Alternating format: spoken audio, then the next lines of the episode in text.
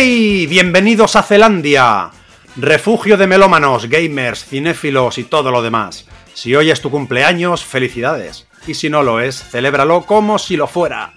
Gracias por subirte a este barco, venga, vamos allá. Espero que disfrutes de este viaje, porque teníamos muchas, muchas ganas de estar aquí.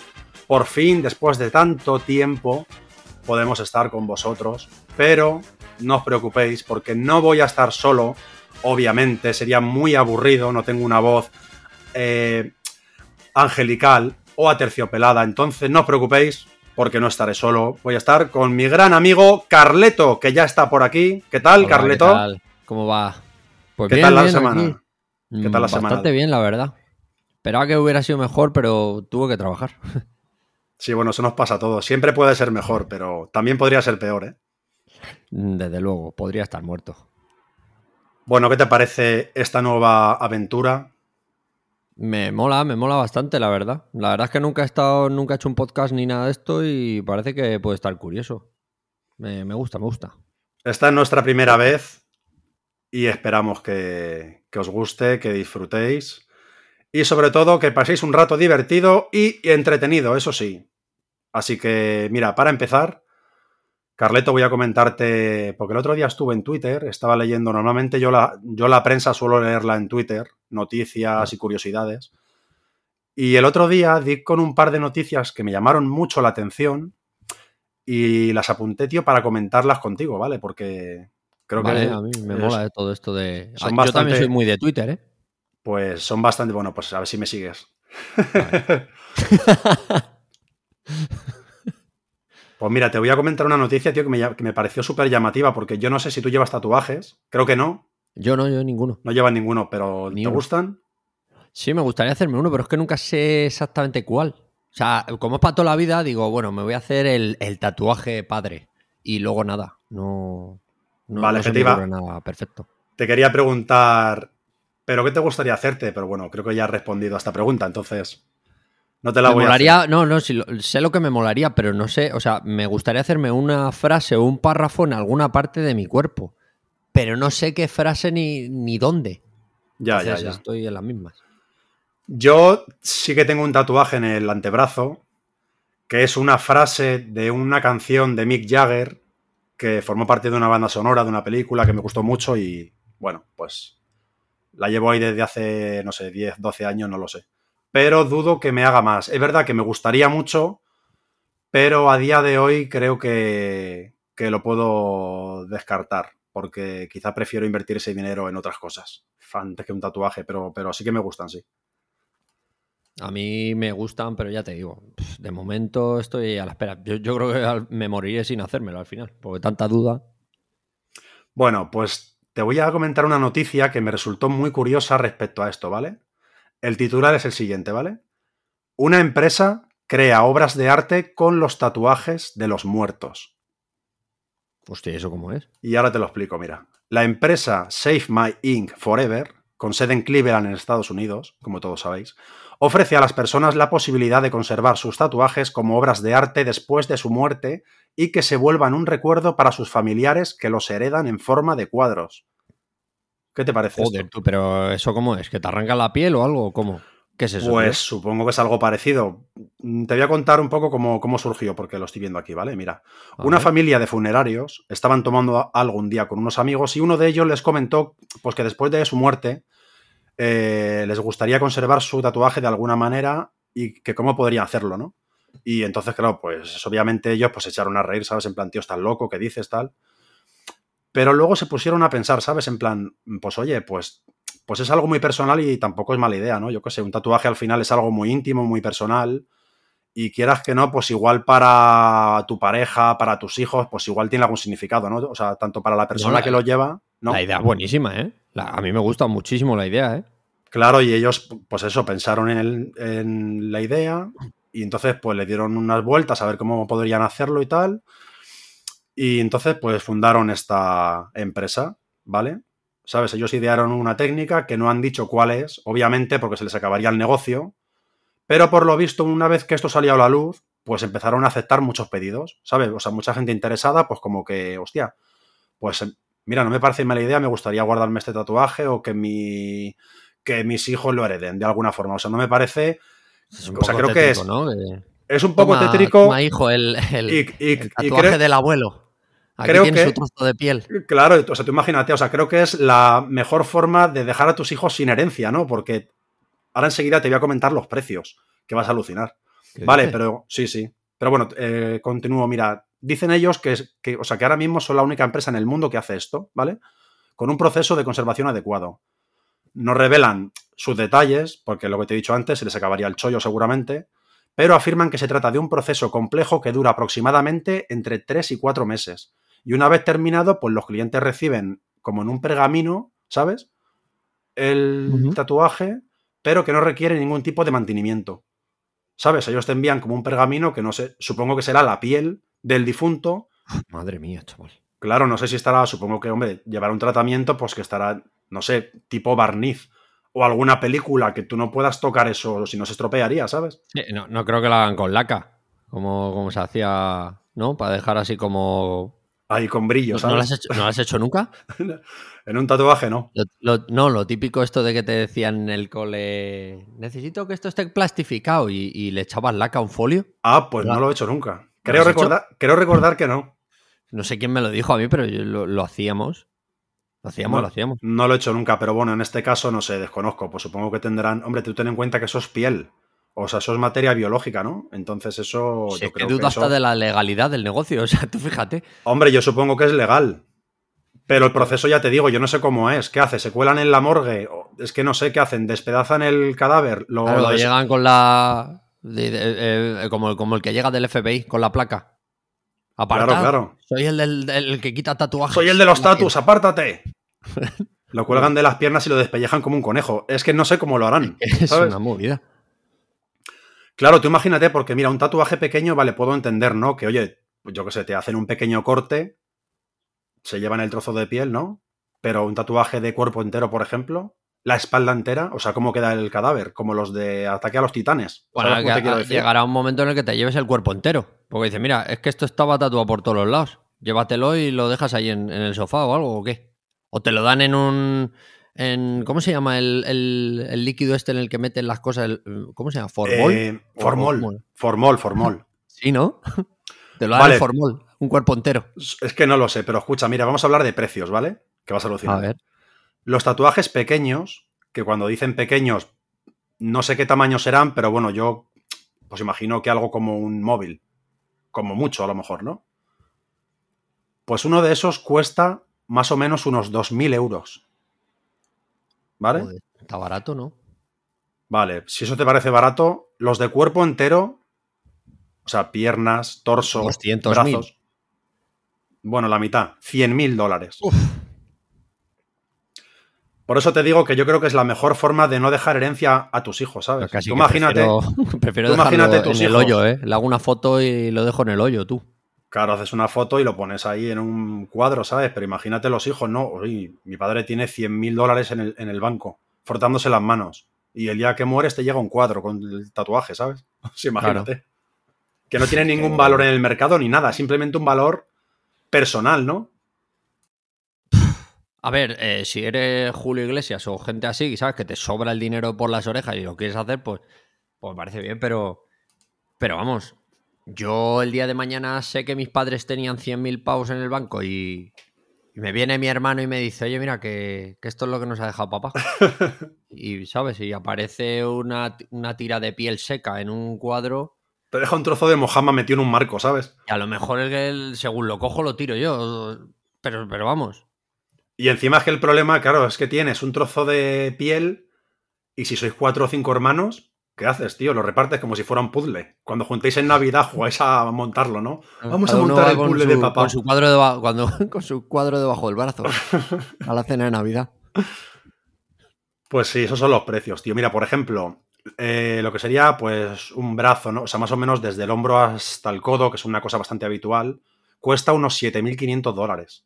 O sea, yo, Tú, yo creo que es mucho dinero para lo que me estás ofreciendo. O sea, no me estás convenciendo de que te deje mi tatuaje, ¿sabes? Para que me hagas es esto. que- es que vamos a ver si ese tatuaje, yo qué sé, si tuviese otra utilidad que no fuese solo mirarlo, porque al final solo no. no ¿sabes? Es que por esos precios. Eh, Yo creo que lo suyo sería a lo mejor eh, tatuarse un código QR o un código de barras que al escanearlo, yo qué sé, te llevara a un, a un videojuego que has creado previamente, no sé, algo, algo. Debería haber algo más. Pero no, Tío, no, o te sea, en este caso. una- te pones una gafas VR y que, y que veas a tu padre, ¿sabes? Diciéndote cosas cada vez que. Claro, claro. Yo que sé, cualquier, que merezca la pena. cualquier cosa. Pero bueno, en este caso veo que ni tú ni yo seguramente recurramos a esta empresa para, para dejar ese legado, ¿no? Yo creo que ni aunque me sobrara el dinero, fíjate lo que te digo. O sea, Yo que creo- yo lo siento por la empresa, porque si fuera por mí se arruinaban. Yo creo que Pero nunca no- sobra el dinero. Claro. A, a ver, yo. Hay. Julio Iglesias dijo una vez. A mí, por desgracia, me sobra el dinero. ¿Sabes? Si, si- si él lo dijo, será que a alguien le sobra en algún momento. Pero... Si lo dice Julio, lleva razón. Julio lleva razón. Nunca falla. Julio nunca te falla. que sí. Sí, sí, sí. Bueno, pues mira, pues esta es una de las noticias que vi que me chocaron bastante. Pero luego vi otra que, que me pareció todavía más surrealista. Bueno, a ver, no es tan surrealista, pero es digna de comentar porque es increíble y te la voy a leer. El titular, atención, el titular, atención, es el siguiente, ¿vale? Una chica confunde el bote de las gotas para los ojos con pegamento. Me puedo imaginar lo que pasó. El titular te lo ha dicho todo. Ay, no veo bien, voy a echarme colirio, que parece que tengo arenilla. Y en lugar del Joder. bote de las gotas para los ojos, cogió pegamento y se lo echó en el ojo. Pegamento, encima lo quite de este súper fuerte, ¿sabes? Yo es que no tengo gafas, pero.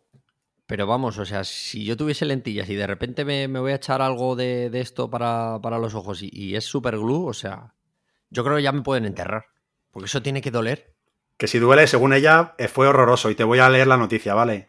Lidia, que así es como se llamaba ella, o se llama, bueno, perdón. Una chica estadounidense de 22 años contó en su cuenta de TikTok que confundió el bote de pegamento con el de las gotas para humedecer los ojos, como un colirio. ¿Qué pasó? Pues que los párpados de su ojo izquierdo quedaron pegados por completo. Uf, O sea, imagínate ponerte pegamento en un ojo. O sea, ya no solo porque no puedas abrirlo, o sea, es, es- es que eso tiene que ser medio ácido. Tiene que hacerte polvo, ¿sabes? Eso, mira, para que te hagas una. Te, te voy a contar una cosa que me, pasó en, en Halloween. El, este último Halloween, tío. Joder, además que me viene, me viene al pelo esto, ¿eh? Adelante. Eh, resulta que yo me disfracé de. Del de. ¿Cómo se llama? De Scary Movie. El, el malo este, no me Sí, acuerdo. el Scar, nombre. sí. eh, tiene un nombre, Bueno. sí, no, no sé qué face. Sí, no recuerdo ahora el Bueno, nombre. sí. este, ¿vale? Me disfracé de ese. ¿Qué pasa? Que la careta que yo tengo. Ghostface. Ghostface, creo Eso. que es. Pues mm, la careta que yo tengo es muy cutre. Tenía una muy buena, pero no sé qué pasó con ella. Entonces me tuve que comprar una en el chino. ¿Qué pasa? Que. eh, tú fíjate cómo está hecha la careta, que es todo plástico, pero por dentro tiene una telilla, digamos, como si fuera la tela de las medias. Sí, como un Una forro. Un forro en los ojos, en la parte de los ojos. Es un rectángulo, ¿vale? Pegado, ¿vale? Sí, sí. ¿Qué pasa? Pues que se me despegó, se me despegó de... Porque esa careta tiene un par de años, tú fíjate, para que me dure para dos Halloween y en este ya no aguantaba. Entonces dije yo, se me ocurrió y digo, ah, pues voy a pegar esto con superglue. Y lo pegué. Pero claro, eh, luego no había Dios que se pusiera la, la máscara, macho, porque... Los vapores. Aunque, aunque estaba seco, eso olía... Claro, Pero claro, claro. exagerado. Pero, o sea, una cosa que no te, es que no te puedes ni imaginar. Y encima, claro, la careta es, te cubre toda la, la cabeza entera por la nuca y por la bar- hasta la barbilla, todo entero. Sí, sí, que no hay circulación, o sea, que no corre el aire, vamos. Nada. Entonces, eh, claro, yo ya estaba seco y, y yo me lo puse, pero nada, no podía estar ni más de 5 segundos porque me lloraban los ojos. me- y además, a mí eso me daba rollo. Digo, "Ay, me voy a quitar esto, me voy a quedar ciego, ¿sabes? Qué horror. Y no pude, no, pero, pero tú fíjate, o sea, esa chica se ha echado el, el propio superglue en, la, en los ojos. Claro, Yo lo directamente único en que hice es ojo. oler. Yo solo olía vapores, pero de, además de superglue seco ya. Y era fuertísimo. Es fuertísimo, sí. O sea, lo que hizo esa chica, por eso te digo que. mm, o sea, es para sacarla a O los sea que- ojos. Con O dos sea, sí que se puede decir que en este caso sí que pasaste un Halloween terrorífico, ¿no? Lo pasé fatal. No, lo que no, no, al final no pasé tan mal porque me, me quité la careta. Iba, no daba miedo. O sea, que al final, nada, o sea, miedo, ibas de ya. Ghostface.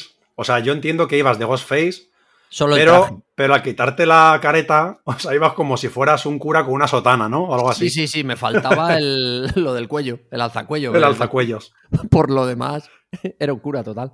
Espero algún día que un cura me responda la pregunta, o sea, ¿para qué sir- sirve un alzacuellos? Para mantenerlo arriba. O sea, es que no entiendo cuál es su función. Para distinguirlos de las personas normales que van vestidas de negro. No sé. Bueno, sí, pero, ah, o sea, lo digo por el nombre, ¿no? Alzacuellos. Se supone que te levanta el cuello, ¿no? Según o a el lo nombre. mejor si se lo quitan, tiran así para adelante, se les cae todo para abajo. El traje. ¿Te imaginas? Y van es un clip y por se, debajo. se cae todo. Imagínate. Sí, sí, también es otra pregunta que me he hecho siempre, que si debajo llevarán, no sé, ropa, ¿sabes? Yo iría desnudo. 100%. O sea, ni Bueno, en calzoncillos siquiera, ¿no? En invierno por lo menos los calzones, sí. Hombre, claro que mínimo, ¿no? Que eso vaya ahí recogidito, ¿no? Desde luego, tú. Bueno, pues escucha, eh, eh, continúo con la noticia, ¿vale? La chica, bueno, pues una vez en el hospital, los médicos pues le pusieron un ungüento que supuestamente disuelve el pegamento, pero no funcionó. De modo que no tuvieron otra opción, o quizás sí la habría, no lo sabemos, de despegarle los párpados manualmente. O sea, yo, yo imagino que esta chica se tumbó en una camilla y había, pues a lo mejor, dos médicos, cada uno tirando de un párpado, ¿sabes? O sea, Ya ves. lo hicieron manualmente. De hecho, dice ella que tuvieron que usar hasta una herramienta médica para abrirle el ojo. O sea, me imagino, o sea, como que le hacen palanca en el ojo. No, no sé qué usaron, pero, pero fue todo manual, por lo visto, ¿sabes? Vamos, que salió de allí como. Como No, como- no, no, peor, claro. Peor de lo que entró. Pues ella cuenta, claro, que fue súper doloroso, pero bueno, que al final pues acabó la cosa bien, pero que tuvo problemas de visión durante un tiempo. Lógicamente, ¿no? Porque claro, el pegamento, pues eso, ¿no? Tiene productos, iba a decir. ¿sabes? Lo, lo raro, lo, vamos, y que desgracia es que, que todavía ve. ¿No? Porque todavía ve, ¿no? Se supone. Sí, sí, de hecho, bueno, le recetaron como unas gotas antibióticas y bueno, pues la cosa fue mejorando. Yo no sé, Vale. pues a día de hoy cómo está, porque esta noticia es de agosto, ¿sabes? Lo que pasa es que ha, como que ha surgido ahora, ¿sabes? Pero claro, aquí la cuestión es, vayamos al principio, ¿no? O sea, ¿cómo confundes el pegamento co- con las gotas para los ojos? Es, es que esto es muy típico, ¿sabes? ¿Cuál- O sea, ¿quién no le ha puesto sal Es al café? Es, es una broma. A lo mejor le hicieron una broma algún gracioso de la, de la casa. No lo sé, pero la broma podía haber acabado muy mal. Bueno, alguno se reiría. Pero bueno, que yo espero que esta chica esté muy bien y que, bueno, pues una ¿Pero anécdota era más que contar. era- ¿no? era española o era No, no, era estadounidense. Ah, bu- bueno, entonces, ¿sabes qué pasa? Que estas historias ya me las conozco yo. Yo creo que esta- estas cosas se las inventan para rellenar. No puede ser, tío. Esta- este tipo de cosas. Eh, a ver, Este- por lo, escucha, por lo visto lo contó en su cuenta de TikTok y creo que hay un vídeo porque yo vi fotos y, Hay un vídeo salía, también. salía ella con el ojo, o sea, se veía que tenía que lo tenía pegado y se veía como así pegamento alrededor de las pestañas y todo. Claro, yo entiendo que las pestañas fueron por los aires. Madre mía. Seguramente le cambió hasta el color de los ojos. Es que no sé, me gustaría ver cómo ha quedado esa chica, ¿sabes? Pues un cuadro total. Es horrible, tío. Me puedo hacer una idea. Es horrible, tío. Pues mira, estas son dos noticias que, pues eso, que leí y que me resultaron bastante curiosas y quería comentarlas contigo. No, no, la verdad es que son, son, son para comentar. Sí, sí, la verdad que sí. Son las típicas noticias que, pues eso, quedas en un bar con colegas y, oh, tío, no te vas a creer el otro día, ¿sabes? Tengo una amiga, Me pegué los ojos con, con superglue. la prima de un amigo, no te lo vas a creer, ¿sabes? Joder. Esto es. Vamos. por- Porque hay vídeos, si no, yo no me lo creería, ¿eh? También te digo una cosa, estas dos noticias surgen en Estados Unidos, que también eh, son para echarlos de comer aparte, ¿sabes? No, desde luego. Viendo Pero estas bueno. cosas. Pero bueno, Bueno, aquí pues también eso. he visto cosas raras, ¿eh? Aquí en Espa- No, no, sí, sí, o sea, en. España, pues eso, si buscas en YouTube eh, personajes de España, pues te saldrán, pues imagínate. Yo he visto gente fumar hojas de árboles secas. Tenemos grandes leyendas en este país. Sí, si no nos podemos, no nos quedamos atrás, ¿sabes? Gra- Grandes figuras. Pues eso, pues esas noticias quería comentarte, tío. Pero bueno, eh, me gustaría pasar ahora a un tema que me gusta muchísimo, sé que a ti también, seguro. Es el mundo de los videojuegos. Hostia. Juegas mucho. me gusta, seguro, seguro más que. a- Bueno, bueno, ahora ya no tanto, pero, pero hasta hace poco. Hasta hace pocos años me refiero. Sí, sí que le he dado, sí. Sí, yo sé que tú, tú has sido más jugón que yo. Yo es sí, cierto que yo, sí, sí. Pues cuando era más niño y en mi adolescencia, jugué mucho, mucho, mucho. Pero yo reconozco que yo me quedé cuando salió la Play 2, como que ya desconecté. Luego es cierto que me compré la Nintendo Wii y la he tenido muchos años, como que la sacaba unas temporadas, la guardaba, pero bueno, ya la tengo puesta desde hace un año, un par de años y la verdad que me, me he viciado bastante porque yo reconozco que soy muy de Nintendo. O sea, A la Wii. Yo quiero la Switch esa, pero es que no me toca en ningún sorteo y es que no tengo dinero, tío. Es que es carísima. No baja de precio nunca, macho. No, no, claro, porque hombre, tú ten en cuenta que se vende, o sea, creo que ahora mismo es la consola más vendida por encima de, bueno, no sé si por encima de la Play 5, pero creo que en cifras ha superado a su competencia, ¿eh? Puf, no me extrañaría. Si es que está muy bien, tío. Si es que la, la tiene un sobrino mío y me gusta un montón, tío. Sí, sí, yo también quiero hacerme con ella. Yo creo que Nintendo lo ha hecho muy bien. Yo creo que tuvo unos años ahí que flojeó un poco, claro, la llegada de, pues eso, ¿no? De PlayStation, Xbox, ¿sabes? Se quedó un poco ahí Mm. rezagado, como que se estancó, pero la Switch, esto de poder conectarlo a la tele, que se haga portátil, ¿sabes? Y que tienen un catálogo que nunca te falla, nunca te falla, y de hecho te voy a hablar ahora mismo de una gran saga que yo creo que a todo el mundo le gusta. Es imposible que no conozco a nadie ni quiero conocerlo, y si lo conozco, le retiraría la palabra que me diga que no le gusta esta saga o este personaje que al final, con el tiempo, con los años, bueno, pues se convirtió un poco en, pues, un, pues en un icono, ¿no? En, vamos, por decirlo así, en la mascota de Nintendo, ¿no? ¿De qué vamos a O sea, hablar no hoy, obviamente? Supongo no puede que ya... ser otro que Mario, seguro, vamos. Efectivamente, vamos a hablar de Super Mario Bros. Pa, pa, pa, pa, pa. Super Mario Bros. Creo que es el mejor personaje que se ha creado nunca. Seguramente haya mucha gente que no piense como yo, se me echarán encima, habrá gente que esté a favor. Pero creo que es innegable. O sea, creo que es innegable que la gente que jugó a Super Mario cuando era, cuando era niño, ¿no? O, por ejemplo, los niños que están jugando ahora. Creo que es, creo que es un personaje el que, eh, o sea, con el que vas a jugar toda tu vida. Desde luego. O sea, yo llevo creo que sí, jugando. porque yo creo que no se va, no se va a quitar nunca de Nintendo. Vamos, sería un error. no va a desaparecer nunca y creo que es súper entretenido, es súper divertido, puedes jugar, pues eso, ¿no? Con más, con colegas. No sé, creo que es un, tuvieron una idea magistral, dieron con la tecla y crearon, pues eso, pues una saga que fíjate, al final derivó, pues, en una infinidad de juegos que no tienen que ver. Claro, tienes que saber diferenciar un poco la saga de Super Mario Bros. como tal, ¿no? Porque si te das cuenta, cada consola pues tiene como su Super Mario Bros. O tiene varios. Pero claro, luego está Mario Kart, está Mario Party, o sea, sacaron un montón de videojuegos y todos tienen éxito, o sea, todos funcionan muy bien, ¿sabes? Es un personaje que, que, que, que les. O sea, que les ha llevado a- a- al, al cielo, de, o sea, al éxito, ¿sabes? Total a Nintendo. Pero o porque sea, tienen su- su- sus fans fanáticos. O sea, esto es como pff, cua- cuando saca disco los Rolling. Yo no soy mucho de los Rolling, por ejemplo, pero cuando sacan disco, vamos, yo creo que no les fallan las ventas entre su público, no falla nadie. Bueno, ahora con el tema de los discos no sé, pero vamos, que sus fans les van a escuchar siempre, siempre, siempre. Claro, claro, por supuesto. Es algo parecido, ¿sabes? Eso mo- es, o sea, es una leyenda ya. Y de hecho, no sé si es este año, si ha abierto ya, creo que una parte sí, o será para el año que viene. Es el parque temático de, su- de Super Mario, que no sé si está en Japón, supongo, porque... Ah, Super creo que sí, sí ha abierto, sí, sí. Se creó en abierto. He visto ya vídeos de gente que estaba allí que lo suben al Instagram mucho, que. Pero vamos, Sí. hay unas colas para todo. Sí, hombre, imagínate, claro. O sea, yo me muero por ir. O sea, o sea, ojalá un día pueda ir. Me muero Sí, de ganas. O sea, yo soy súper fanático. No como en Asia, porque en Asia, Super Mario, pues imagínate una legión impresionante de fans desde hace ves. 40 años, ¿sabes? Pero tanto en Europa como en Estados Unidos, porque esto al final, mira, yo mm, déjame que te cuente un poco así la historia del personaje, ¿vale? Para saber hasta dónde nos lleva esto, ¿vale? Vale. Y vamos comentando un poco, porque te voy a comentar también algunas curiosidades, pues que habrá gente que no sepa, ¿no? Y son cosas que, que si no estás metido en el mundillo, si no indagas, pues no llegas a saber.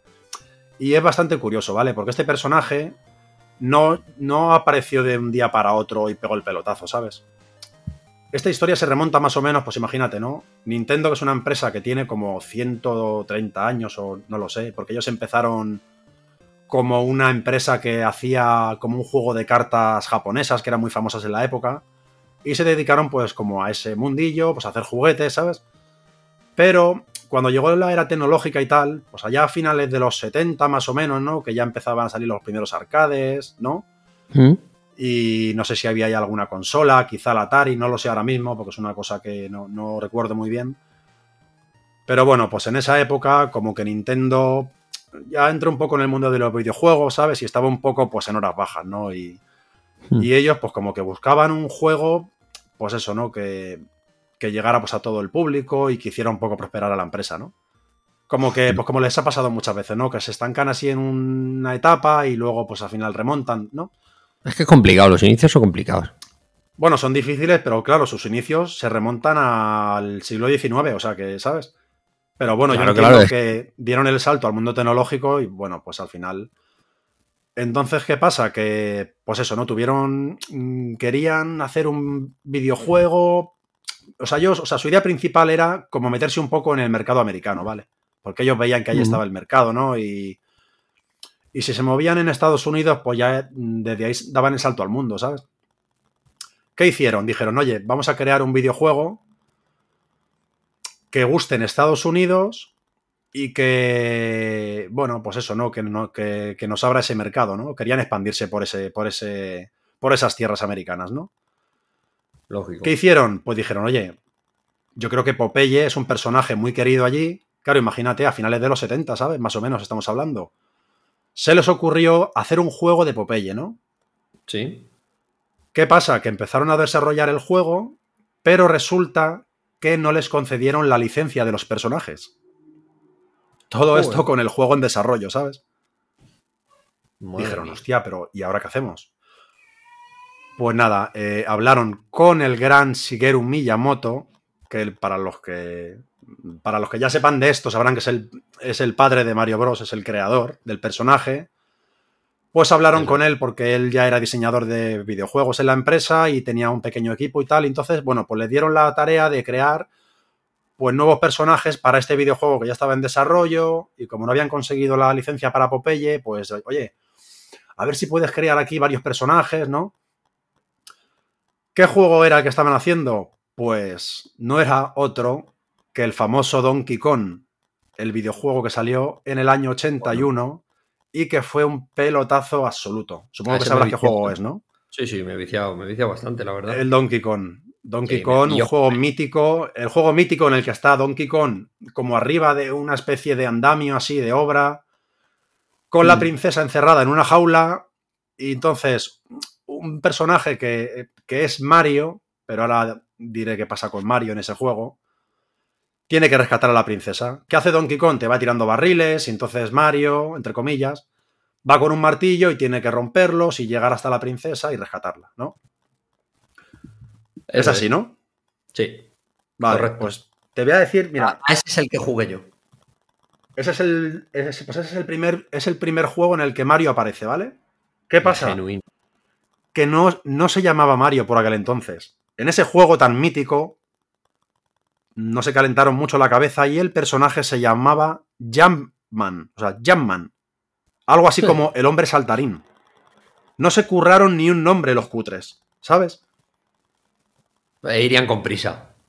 Lo típico, estaban acabando el juego y dirían, venga, ¿cómo le llamamos a este? Ese tío salta. Jamman. Ya está, venga, sácalo. Jumpman, me parece súper cutre, pero bueno, entiendo que pues eso, ¿no? Ese- o sea, el juego estaba en desarrollo y bueno, pues sí, supongo que tendrían un poco de prisa, ¿no? La princesa eh, a la que tiene que rescatar Mario no era Peach, como luego hemos conocido, era una princesa o era una chica, porque ya no recuerdo muy bien si era princesa o no. Era una chica, una Yo mujer. creo que sí, ¿no? Yo tengo entendido que sí, ¿no? Yo creo que también, pero bueno, no, es que esa que pasa, que no entiendo muy bien por qué. O sea, ¿por qué un carpintero? Porque esa es otra. Mario no era fontanero entonces, sino era un carpintero.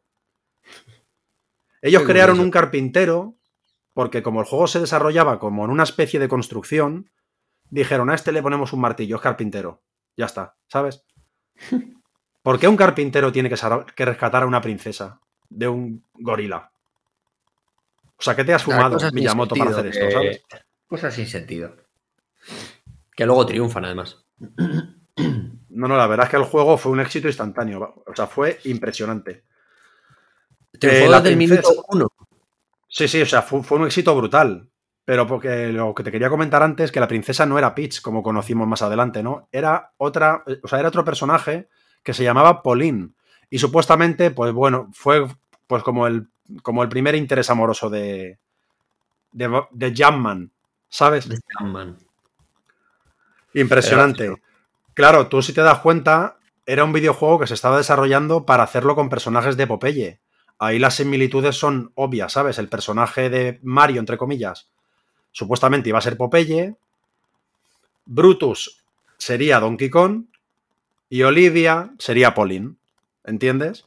Fíjate ¿eh? lo que es la vida. Yo, yo creo que si hubiera sido Popeye, habría, habría cambiado mucho la historia, pero no por nada, sino porque mm, un personaje que ya existe ya. O sea, lo- lo- eh, es otro tipo de gente, otro tipo de franquicia, ¿sabes? Ya están por medio gente, pero en este caso, al, al tener que crear un personaje de cero, es como yo me lo guiso, yo me lo como, pero todo, 100% para mí. O sea, el, el creador de Super Mario, que dé gracias que, que en su día le dijeron que no, que no he dado la, la licencia. Por supuesto. Hombre, está claro que a día de hoy fue eh, la mayor alegría para la empresa, ¿sabes? En ese momento, mierda, les pilló. Oh, Dios mío, ¿y ahora qué hacemos, sabes? Joder. Pero vamos, bendito, ¿sabes? Bendito sea. No, sabe- no sabían que era la, la mejor noticia que les podrían dar. Efectivamente. Pero bueno, es que sabes qué pasa, que ellos crearon estos personajes, ¿no?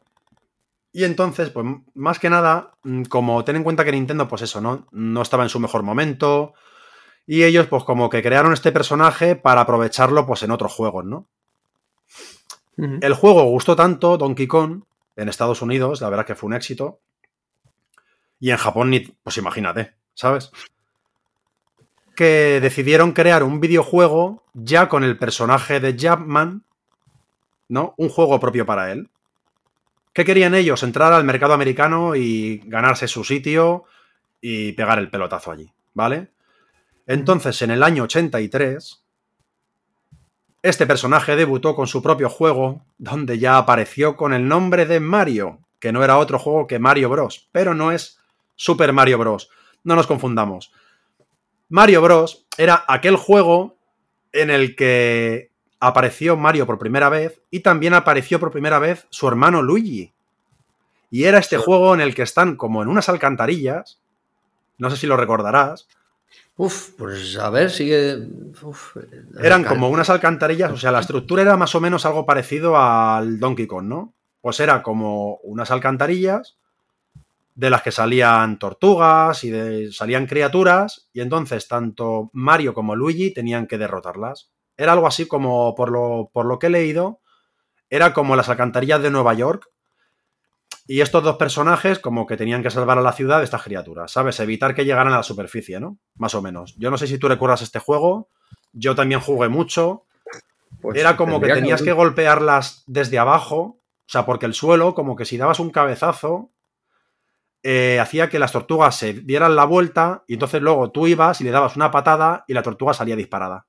¿Te Ah, suena vale, el juego? creo- Sí, sí, creo que sí. Creo que sí, sí, sí. sí. Que era como azul la- la- los bloques. No recuerdo muy Eh, bien, pero... Pero yo sí que recuerdo el juego muy bien porque sí que he jugado mucho, sí. Pues este fue, el, este fue el primer videojuego en el que salió Mario. Vamos, el juego era Mario Bros. Mario Bros, si lo analizas, que yo sé que de esto se ha hablado mucho, pero Ma- Mario Bros no significa otra cosa que Mario Brothers, o sea, hermanos Mario. Joder. En ese momento yo creo que Nintendo la cagó porque el personaje, no sé si en ese momento ya se llamaba Mario, creo que fue anterior, porque ahora te contaré otra anécdota de por qué se llama Mario. Pero claro, si son Pues, pues los hermanos... que no lo sé. Pues si son los hermanos Mario, se supone que el protagonista es Mario Mario y su hermano es Luigi Mario. Es bastante absurdo. En ese Luigi momento no se, dieron, no se dieron cuenta y así se llaman. O sea, se llama Mario y su apellido es Mario. Mario Mario y Luigi Mario, los hermanos Mario. Mario Bros. ¿Sabes? Cosa más rara. Bastante No raro y bastante absurdo, pero bueno. El nombre funcionó, el personaje funcionó y pues eso, eh, tuvo pues este segundo éxito, ¿no? Brutal. Exacto. Que que al final les llevó a hacer el videojuego ya más serio, que sé que todos conocemos, pero antes de llegar a él te voy a explicar por qué el personaje se llama Mario, o según han contado siempre los creadores del personaje, ¿no? Resulta que cuando estaban creando el, el, juego de Donkey Kong, que para entonces se estaba desarrollando para arcade, no para consola, sino para arcade, ¿sabes? O sea, máquina recreativa. Sí, sí. Las oficinas de Nintendo que estaban en Nueva York pertenecían a un hombre que se llamaba Mario Segale o Mario Siegel. No sé muy bien si es Segale o si es Siegel. Pero este hombre se llamaba Mario y era el dueño de las oficinas que alquiló Nintendo para establecerse en Estados Unidos, ¿vale? ¿Qué pasa? Que Nintendo, pues económicamente en ese momento no estaba funcionando muy bien y un día llegó este señor reclamando su dinero. Oye, ¿qué pasa aquí? Que no me estáis pagando. Supongo que en esa época, pues también, pues el tío alquiló allí a unos asiáticos. El tema del racismo en Estados Unidos, pues te puedes imaginar. Y este tío llegaría allí, oye, eh, ¿qué pasa con mi dinero? Que esto es Estados Unidos, aquí se paga, ¿eh? ¿Sabes? No, no, desde luego, sí, yo, yo hubiera hecho lo mismo que él. Pero a lo mejor no les había dejado sacar ni el videojuego pues tuvieron mucha suerte porque Arakawa, que entonces era el presidente de Nintendo América, le pidió un poco de paciencia hasta que se lanzara el arcade de Donkey Kong que estaba a puntito de salir. Faltaban, nada, muy poquitos meses para salir. Entonces el bueno de Mario aceptó, dijo, venga, vale, os concedo unos meses, os voy a dar un voto de confianza. ¿Y qué pasó? Que el juego de Donkey Kong, como te he dicho, fue un pelotazo increíble. ¿no? Fue un pelotazo brutal. Y entonces pudieron pagar sin problema, pudieron continuar. Y cuando desarrollaron este videojuego de Mario, decidieron como homenaje ponerle este nombre al personaje.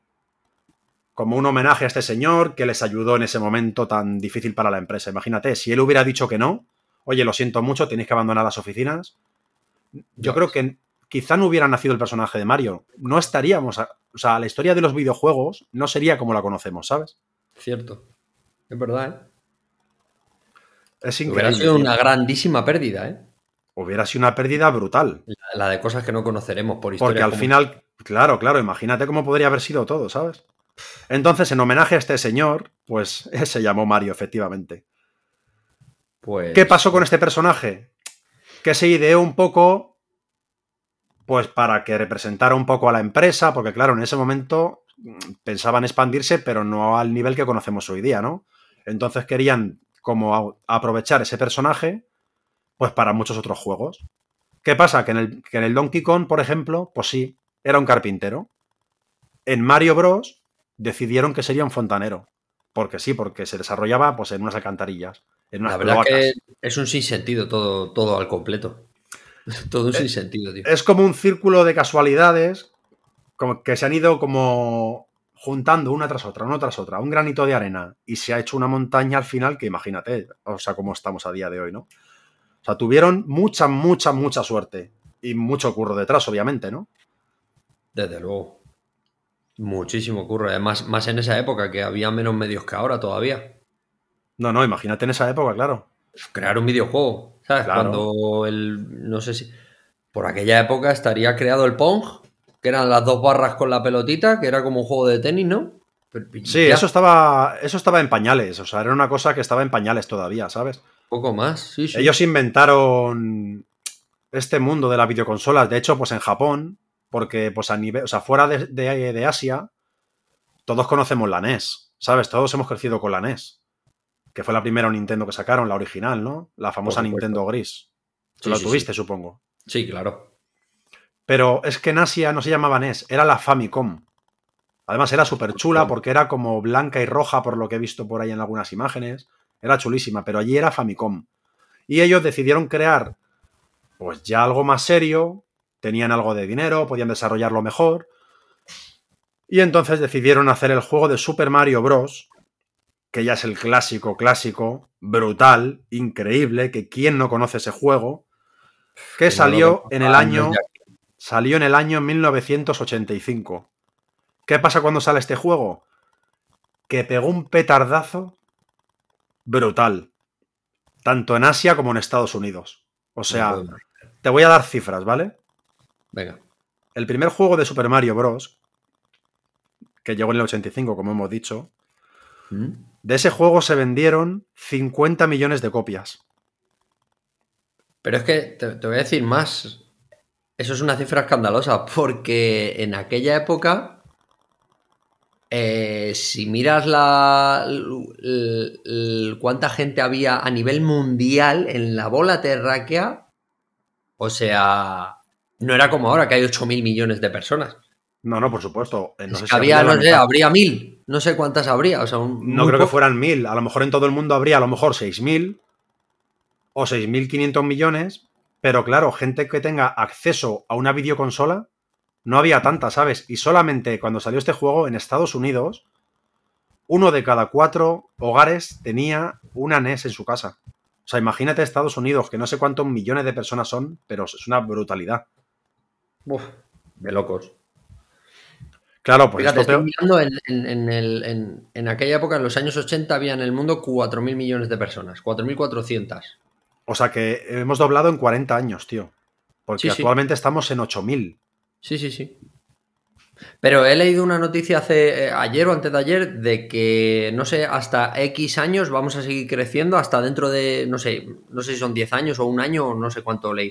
Pero a partir de ahí va a empezar a bajar, pero drásticamente. Es una locura. Yo también estuve leyendo cosas y, y es una locura. Yo creo que esto tiene que petar por algún sitio, porque es insostenible, hasta para el planeta mismo es insostenible. El tema de la materia prima, hay mucha escasez Madre mía. y esto crece a un ritmo alarmante. Es cierto que en los países más desarrollados, como que se ha frenado un poco este tipo de, ¿no? Pues el nacimiento, el baby boom, como se diga, no lo sé, ¿sabes? Pero claro, en países más pobres eso sigue aumentando. Siguen teniendo esa mentalidad, ¿no? De cuantos más hijos tenga mejor, porque yo qué sé, para trabajar, para, pues, para ayudar en el campo, en la casa, ¿sabes? Madre mía. No lo sé, pero bueno. Mm, O sea, el caso es que en esos tiempos era, pues, si tú dices que 4.000, Una pues imagínate, ¿no? de locos, un- vamos, un exitazo. Fue un éxito No arrasador. O sea, fue impresionante, ¿sabes?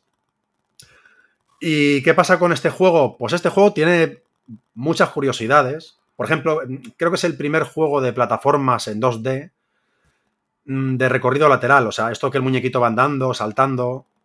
Creo que ellos fueron pioneros en hacerlo. No puedo dar este dato fielmente, pero creo que fue el primero.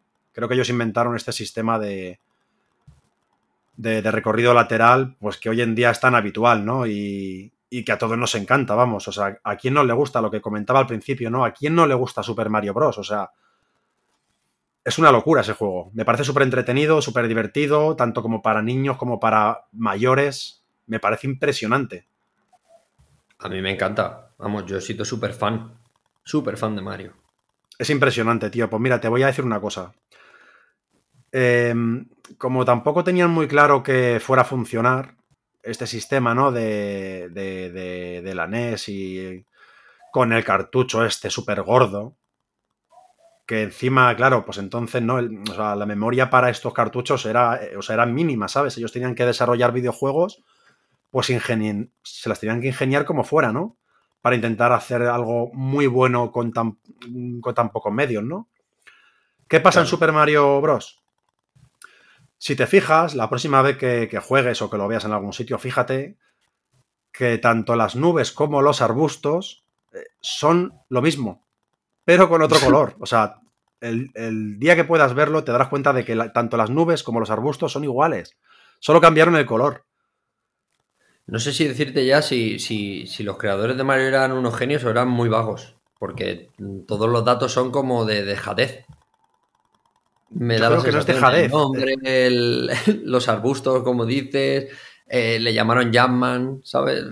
Mil cosas. Fue una mezcla de todo. Yo creo que. Yo creo que tenían ganas de trabajar, pero no sabían por dónde tirar, ¿sabes? Pues Hicieron esto, por ejemplo, el personaje de Super Mario, si te fijas, tiene los movimientos justos. O sea, los movimientos justos para saltar y correr, ya está. Son dos o tres sprites, no son más. ¿Qué problemas tenía esto? Pues eso, ¿no? Si querían desarrollar un personaje más vistoso, claro, al saltar, pues que se le moviera el pelo, yo qué sé, que, que cuando corriera la boca le cambiara, no sé, podían cambiar muchas cosas, ¿no?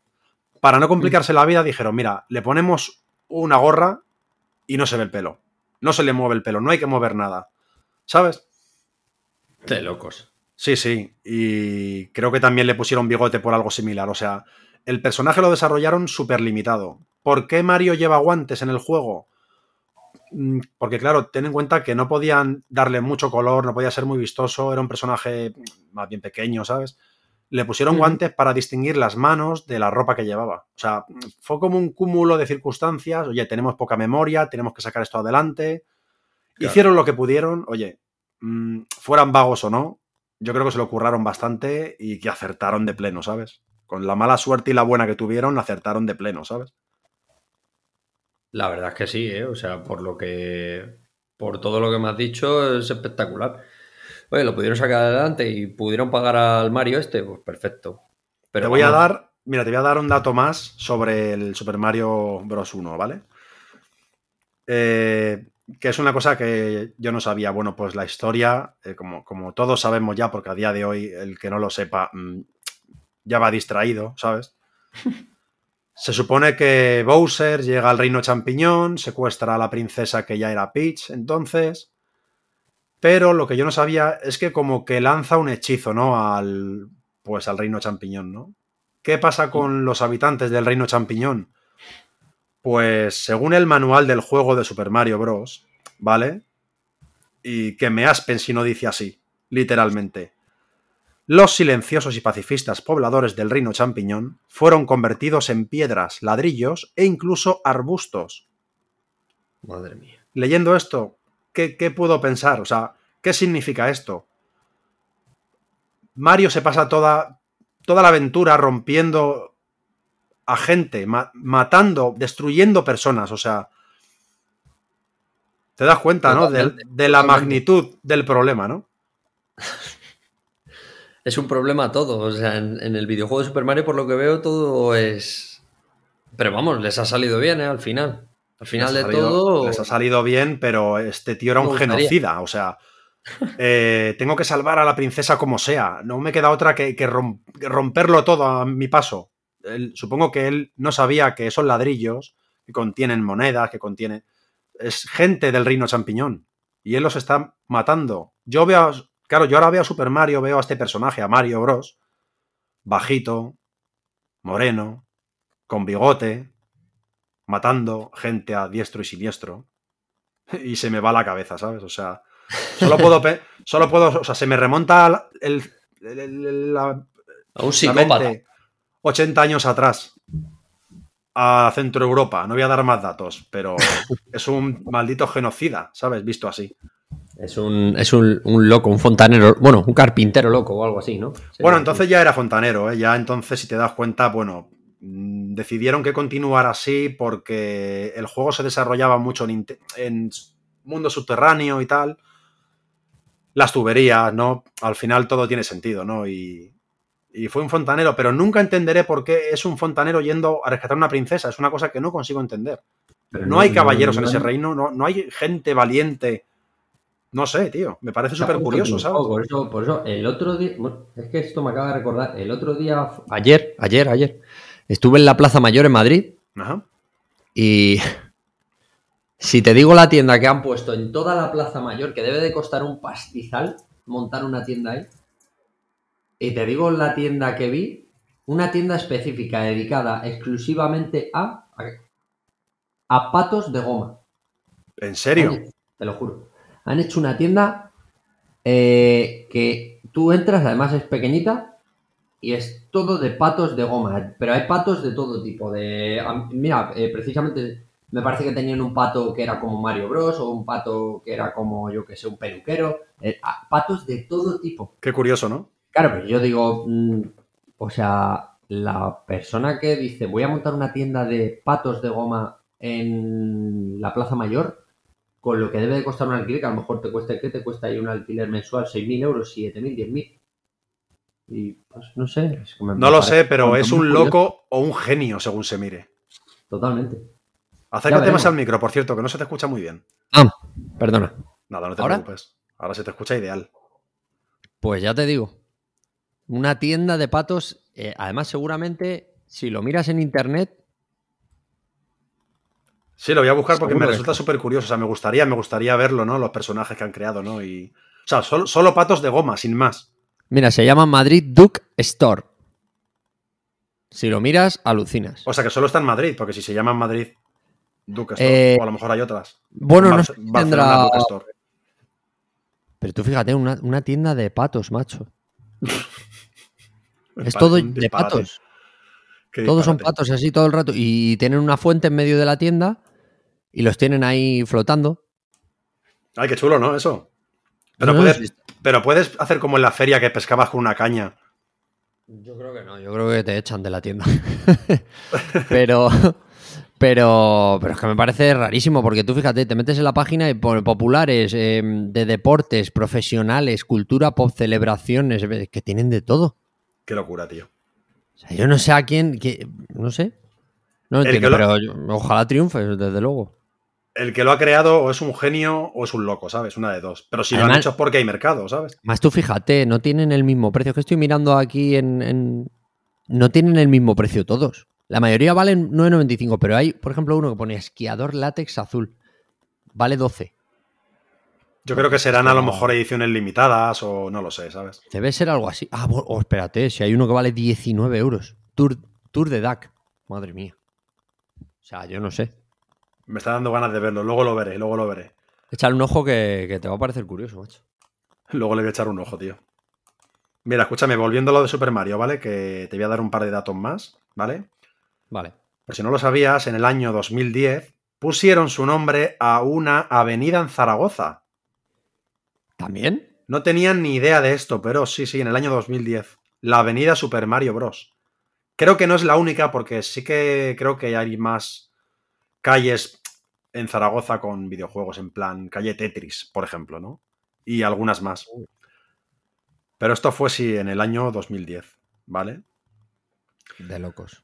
Em, el Super Mario Bros. 1 del que hemos comentado antes, bueno, donde estábamos, más o menos, pues ese juego iba a ser el último juego que Nintendo iba a vender en formato cartucho. El, el famoso Mm. cartucho gordo. Que hay, es que no, la consola no lo lee bien. Tienes que soplar. Ese, ese. ¿Quién no ha soplado? Que luego por lo visto era malísimo hacer eso, pero bueno, lo hacías y funcionaba, ¿sabes? Yo le soplaba y daba un par de golpes y para adentro. Pues supuestamente eh, iba a ser el último cartucho que iban a sacar, porque querían pasarse al formato floppy, tío, al formato disquete, ¿sabes? Madre mía. Claro, imagínate, claro, el tamaño era como una cuarta parte o incluso menos. Era muy cómodo. Pero ¿qué pasa? Que funcionó tan bien, por lo que te he dicho, ¿no? 50 millones de copias se vendieron. Claro, todo el mundo en su casa ya tenía una NES. Entonces dijeron, no, no, tenemos que continuar con este formato, ¿sabes? No me extraña, si es que el formato cartucho daba muchísimos problemas. Daba muchos problemas. Pero también eran duros, ¿eh? No te creas, ¿eh? Sí, no, eso sí, desde luego. Más que el CD, que luego se más adelante se arañaba. con- El CD era, eso fue lo peor, es el peor invento que conozco yo. El CD muy mal, tío. Pues mira, te voy a dar cifras de, de Super Mario, ¿no? Y ventas y tal, ¿vale? Mira, la serie principal, ¿no? Que son pues los que se conocen como Super Mario, que cada consola pues tiene varios, ¿no? Super Mario, Super Mario Los Levels, que fue el segundo, que fue horrible, por cierto. El 3, luego Super El 2. Nintendo, o sea... en- sí, sí, el 2 fue horrible. Si no lo has jugado nunca, no te preocupes. Sí, sí. Que puedes Sí, dormir me tranquilo, acuerdo, ¿eh? Me acuerdo, me acuerdo, me acuerdo de él. Además jugué porque lo tenía mi primo y fue la novedad en aquel entonces. Horrible, tío. Pero vamos, tampoco, tampoco me gustó mucho, sí, es verdad, tienes razón. Bueno, pues escucha, la serie principal, pues hasta la fecha, ¿no? Que son los Super Mario, ¿no? Pues hasta la Switch, Super Mario Bros. de la Switch, ¿no? ¿Mm? Esta saga han vendido hasta la fecha nada más y nada menos que unos 860 millones de copias desde su lanzamiento en el 85. O sea, 860 millones de copias. ¡Qué locura! Exagerado. ¿Cuántos niños nos hemos quedado? ¿Cuántos niños miopes en el mundo hay? Por culpa de, de esto. Culpa de. Mario, culpa de Mario todo. ¿Cuántas noches sin dormir? Mira, yo recuerdo, yo recuerdo cuando mm, tenía el Super Mario de la NES, yo tendría, no lo sé, ¿cuánto? Nueve, diez años, no lo sé. Recuerdo levantarme a las 6, 7 de la mañana solo para jugar. Joder, eso me acuerdo. Me acuerdo, lo he hecho. te lo juro que lo he hecho. Y claro, yo recuerdo que la, la consola pues estaba en la habitación de mi hermano, ¿no? Y recuerdo un día que, no sé, pues eso, a las 6 de la mañana me senté a jugar ahí. Y entonces mi hermano estaba durmiendo ahí. Y entonces veo que se levanta así la cabeza. Dice, ¿pero qué haces? ¿Pero qué coño haces? Súper viciado, tío. Me encantaba Super Mario, tío. Estoy enganchado. Soy un nostálgico, sí, sí. Soy un nostálgico, tío. Me encantaba Super Mario. Me sigue, me sigue encantando, tío. Me he viciado mucho. Nah, yo es que la verdad es que a Mario le he metido mucha caña. 800, 860 millones de copias. Lo que la convierte, pues obviamente, en la saga más exitosa y popular de la historia de los videojuegos. Pero escucha, ojo, ¿eh? La serie principal. O sea, todo esto si no contamos sus spin-off, como por ejemplo, por lo que te he dicho antes, ¿no? Mario Party, eh, Super Smash Bros., La Mansión de Luigi, pues eso, ¿no? O incluso el famoso Mario Kart, tío. Que, ¿Quién no ha jugado, no? Pues a Mario Kart. Qué juegazo también es Mario Kart, ¿no? ¿Qué pasa? Que, que, si sumamos todos los juegos en los que aparece Mario, que a día de hoy son más o menos unos 180 juegos distintos, pues es fácil pensar que la cifra supera los mil millones de ejemplares, ¿sabes? O sea, más de mil millones de copias, seguramente.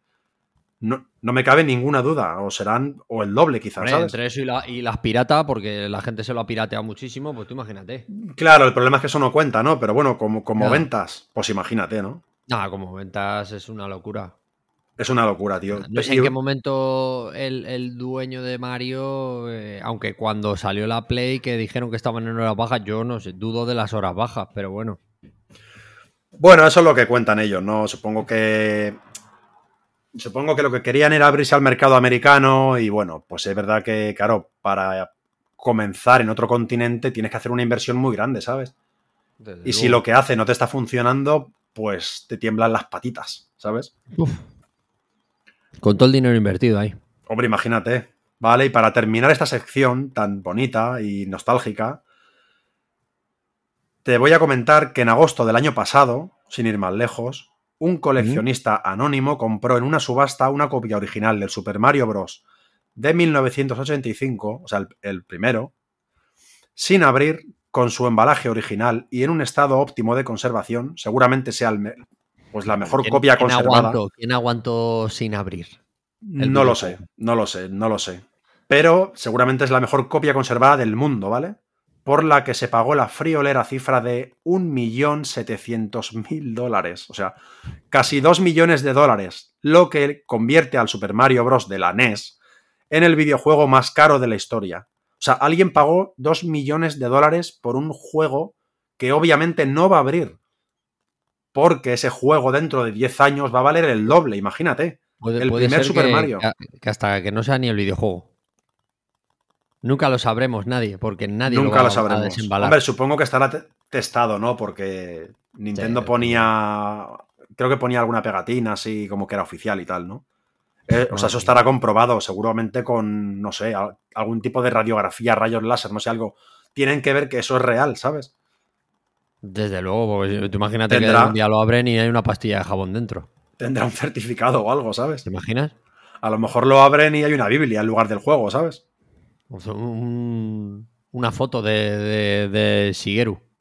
Así como, ¿sabes? Pues enseñándote el dedo.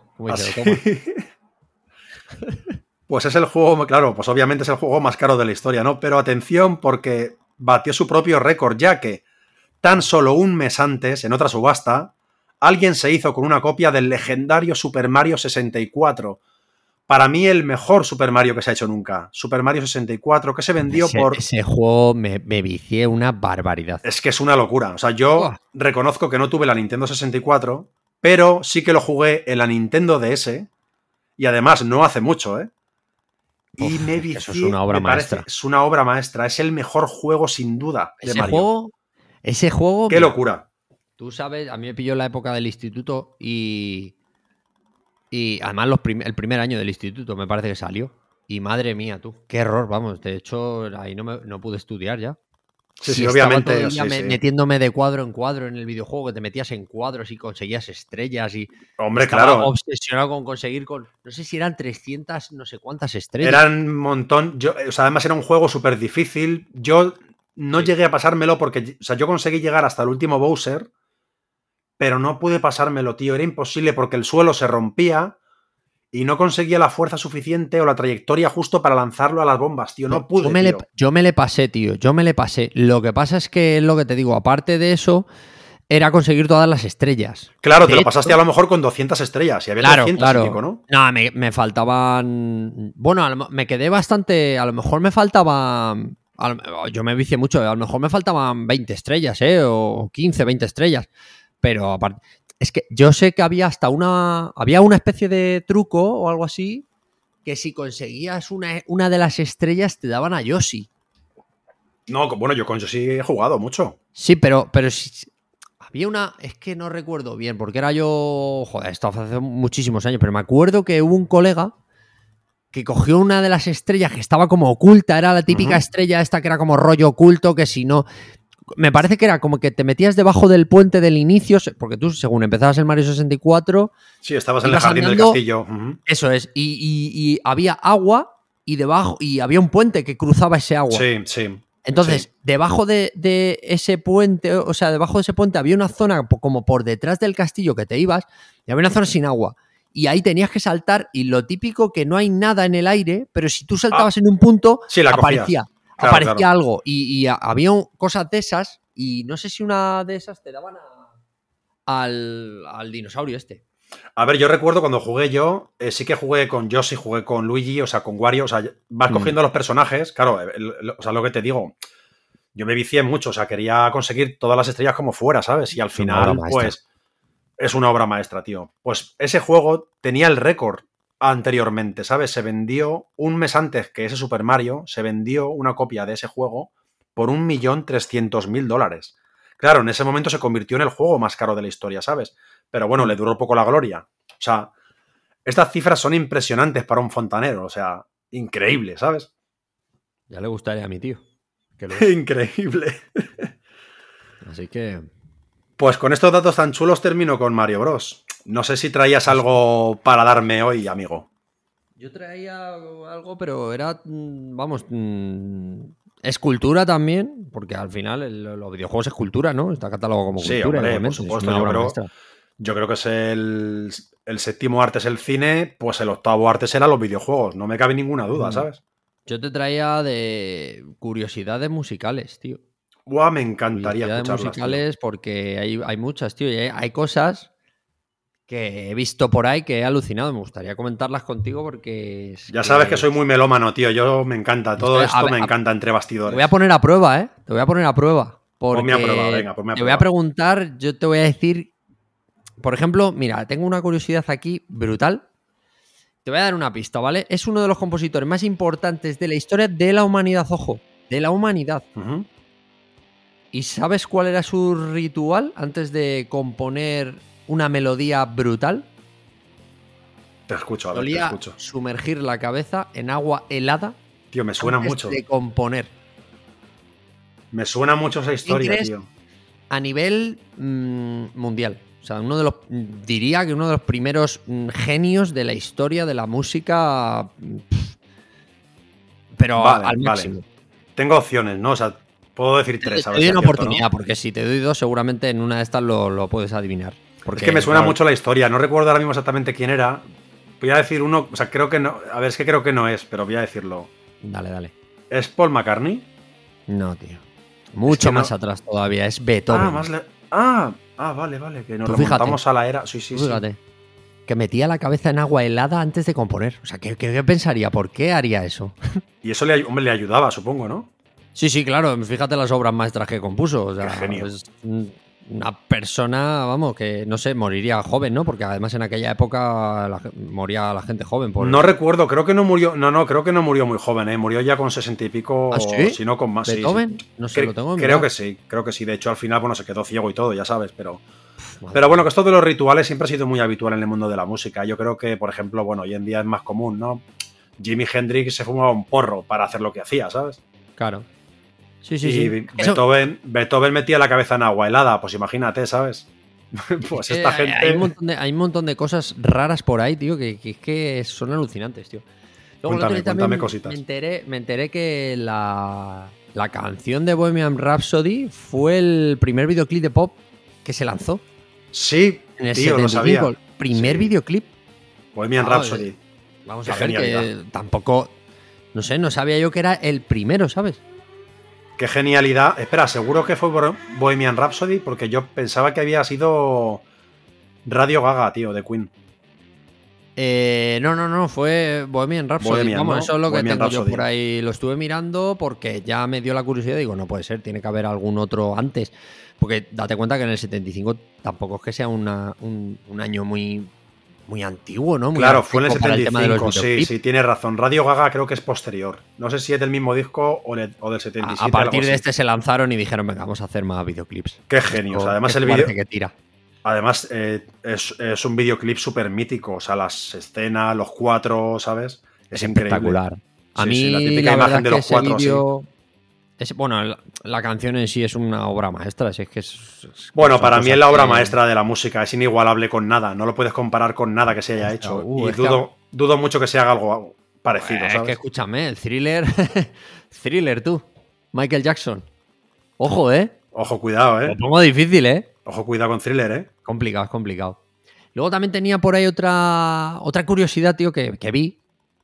Que esta, a ver, esta no es tan, tan curiosa, pero me, me llamó la atención. Y es que Madonna, a Madonna, la, la, la increíble Madonna, vamos. todos Sí, hombre, claro. ¿no? La reina del pop. La reina del pop, eso es.